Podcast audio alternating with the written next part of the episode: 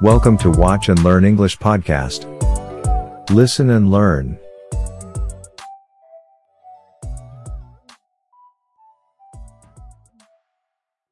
Привет, друзья! Очень рад, что вы находите время для наших занятий. How you doing, Billy? All good. Thanks for asking. What about you? I'm fine too, Billy. Сегодня мы продолжим говорить о построении предложений в настоящем времени и научимся с вами задавать простые вопросы. Давайте вспомним урок номер два. В этом уроке мы говорили о том, что для построения отрицания используют глагол, а точнее у нас называется вспомогательный глагол do и частицу not перед основным глаголом, глаголом действия. Вспомнили? Так вот, для построения вопросительного предложения, то есть если мы хотим спросить кого-то о чем-либо, мы используем все тот же вспомогательный глагол do, но без частицы not. При этом выносим вспомогательный глагол do в самое начало предложения, перед местоимением. Не совсем понятно? Сейчас мы с Билли приведем примеры, и все станет на свои места. I work. Я работаю. Do you work? Ты работаешь? I play. Я играю. I play. Do you play? Я играю. А ты играешь? She sleeps. Она спит.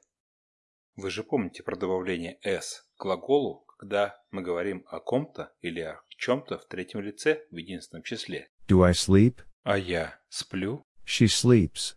Do I sleep? Я не зря напомнил вам об особых правилах, работающих для «он», «она» или «это». Всеми нами любимое третье лицо единственное число.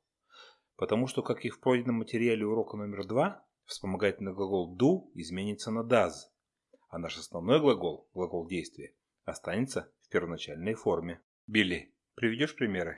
Here we go. Does he play? Does she say? Does it work? Hey, Billy, does it work? No, it doesn't work. Billy, do you play? Yes, I play.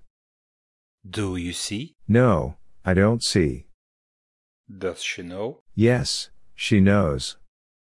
Does he know? No, he doesn't know. Billy, do you like apples? No, Oleg. I don't like apples.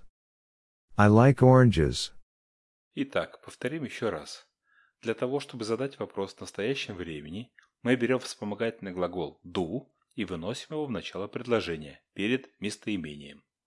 В том случае, когда мы говорим о ком-то или о чем-то в третьем лице, но в единственном числе, вместо вспомогательного глагола do мы используем does. Надеюсь, вы учите глаголы из урока номер три. Дайте сегодня себе побольше нагрузки и потренируйтесь строить утверждения, отрицания и вопросы в настоящем времени, используя эти глаголы.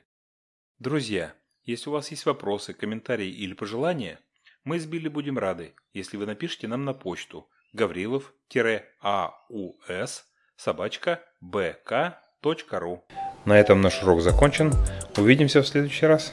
See you next time.